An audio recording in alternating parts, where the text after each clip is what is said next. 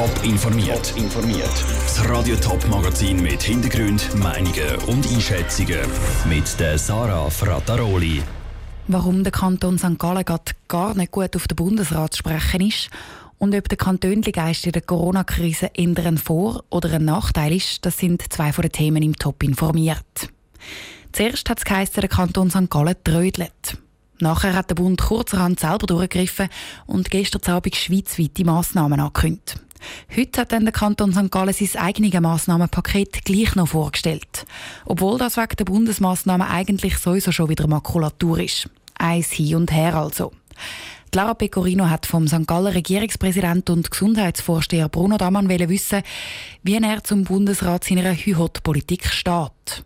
Hohe Ansteckungszahlen und milde Corona-Regeln? So geht's nicht, hat der Bund letzten Freitag gefunden. Der Appell zeigt Wirkung und St. Gallen hat heute einen neuen, strengeren Corona-Fahrplan vorgestellt. Trotzdem verteidigt der Regierungspräsident Bruno Damans zögerlich Vorgehen vom Kanton. Wir haben ja einfach versucht, eine Strategie zu machen, die vor allem sich auf die Spital, Hospitalisationen richtet, auf wie viele Intensivpatienten wir haben. Und das ist abwärts gegangen. Und darum haben wir den Eindruck gehabt, die Massnahmen genügen. St. Gallen hätte den Handlungsbedarf auch erkannt und Corona-Massnahmen neu ausgelotet. Übers Wochenende hat der Regierungsrat sogar mit Bundesbern telefoniert und das weitere Vorgehen besprochen. Trotz dem Aufwand und der Anpassungen hat der Bund dann aber gestern aus dem Nichts eine eigene Corona-Strategie präsentiert. Ein Timing, das der Regierungspräsident Bruno Damann nicht erfreut hat. Das ist einfach da, was uns ein bisschen stört, dass er immer wieder eingreift. Wir machen etwas, er greift ein. Die Leute wissen nicht mehr, was gilt und das verunsichert die Bevölkerung enorm. Und ob das besser sei, da zweifelt mir einfach ein bisschen daran. So eine Doppelspurigkeit sei nicht zielführend. Darum hat Bruno Damann dann heute auch gerade eine happige Forderung an den Bund adressiert. Er möchte außerordentlich Lage. Dann könnte der Bund gesetzlich nämlich einfach Entscheid fällen und man sie nicht immer beim Kanton reinpfuschen. Aber nicht nur das Vorgehen vom Bundesrat kritisierte Bruno Damann, auch inhaltlich gibt es Meinungsverschiedenheiten. Der Bund will zum Beispiel Restaurants am 7. zumachen, der Kanton St. Gallen erst am 10. Der Bruno Damann hat Zweifel, ob die Härtlinie aus Bundesbern wirklich die richtige ist. Man weiss, dass das Schutzkonzept eigentlich gut verhebt. Wir haben keinen Hinweis, dass sich massiv viele Leute in den Restaurants anstecken. Und wir haben einfach das Gefühl, es sei gescheiter als dann alle, dass die sitzen und dann allenfalls Kollegen heimnehmen und dann die Ansteckung noch unkontrollierter könnte passieren.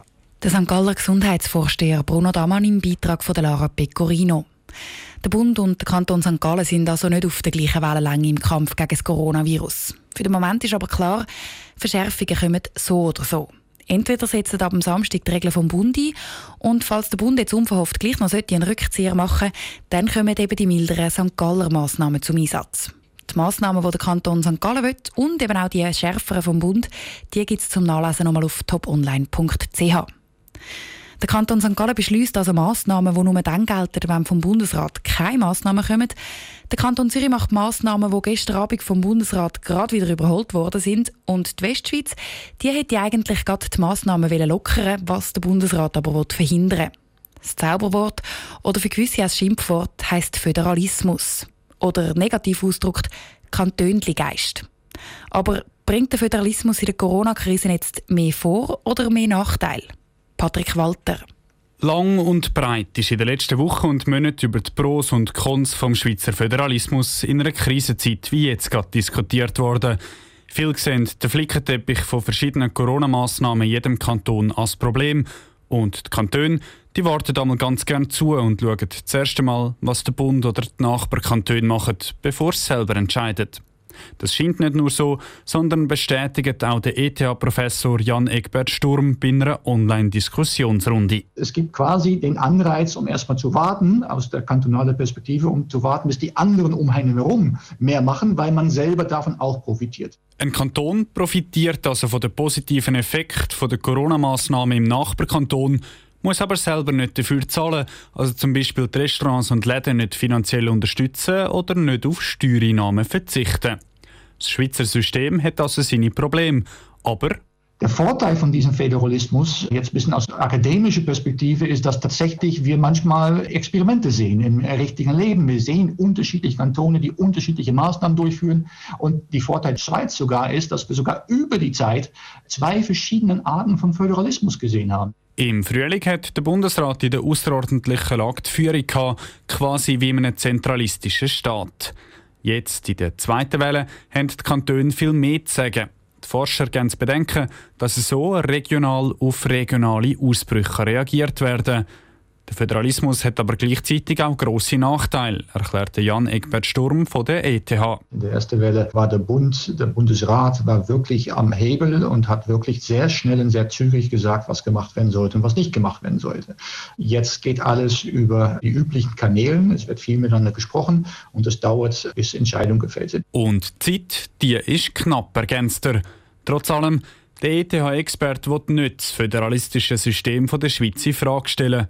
Zumindest in normalen Zeiten funktioniert das nämlich sehr gut. Der Beitrag von Patrick Walter. An der ETH-Diskussionsrunde zum Föderalismus sind auch Experten aus Deutschland und Österreich dabei gewesen. Dort funktioniert der Föderalismus noch mal ein bisschen anders als in der Schweiz. So wie es im Moment aussieht, kommen die drei föderalistischen Länder einmal besser durch die Corona-Krise als zum Beispiel das zentralistische Frankreich. Er hat gemeint, er kämpfe gegen den Teufel. Darum hat ein 52-jähriger Mann im Mai vor zwei Jahren im St. Gallischen Tal seine langjährige Lebenspartnerin mit einem Messer getötet. Heute ist der Mann in erster Instanz vor dem Kreisgericht Rorschach gestanden. Dabei war für uns unsere Reporterin Stefanie Brändle. Steffi, noch mal ganz kurz zu der Tat, die sich da im Mai vor zwei Jahren abgespielt hat. Was ist dort genau passiert? Der Beschuldigte hat sich an dem Tag vom Teufel verfolgt gefühlt. Er und seine langjährige Lebenspartnerin sind darum in den Luftschutzkeller geflüchtet. Um den Teufel zu bekämpfen und überlisten hat der Beschuldigte seiner Partnerin mit einem Messer den Unterarm aufgeschnitten. Die Frau ist noch am Tatort an den Verletzungen gestorben und auch der Beschuldigte hat sich mit dem Messer selber schwer verletzt. Ein psychiatrisches Gutachten liefert zumindest teilweise eine Erklärung für die Tat. Das zeigt nämlich, dass der 52-Jährige psychotische Erkrankung hat und alkoholsüchtig ist. Bis zu 10 Bier trinkt er am Tag. Er hat auch vieles von dem, was passiert ist, an dem Tattag im Mai vor zwei Jahren vor der heutigen Verhandlung schon zugegeben. Wie hast du ihn denn heute selber erlebt? Ja, weil eben vieles klar war, hat es nur eine kürzere Befragung vom Beschuldigten gegeben. Bei der Frage zu seinem Befinden hat er gesagt, er sei angespannt und nervös. Dank der Therapie fühle er sich aber gesundheitlich wieder stabil. Auf mich hat er auch recht ruhig gewirkt, hat alles beantwortet. Ausser manchmal hat es geheißen, er könne sich nicht mehr erinnern. Das hat dann teilweise bei den Kindern vom Opfer für Kopfschütteln gesorgt und manchmal mussten sie auch brüllen. Als letztes hat der Beschuldigte dann in seinem Schlusswort noch gesagt, dass es ihm leid sei.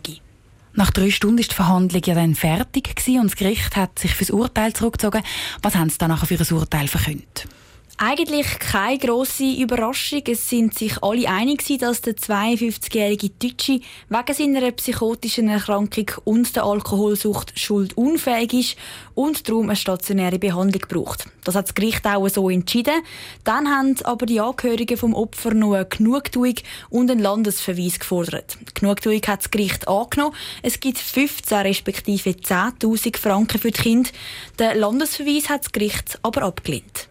Danke dir, Stefanie Brändle, für die Informationen. Das Urteil vom Kreisgericht Rorschach ist aber noch nicht rechtskräftig. Ob es die Staatsanwaltschaft oder die Verteidigung wenn das Kantonsgericht weiterziehen, haben sie heute direkt nach dem Urteil noch nicht gewusst.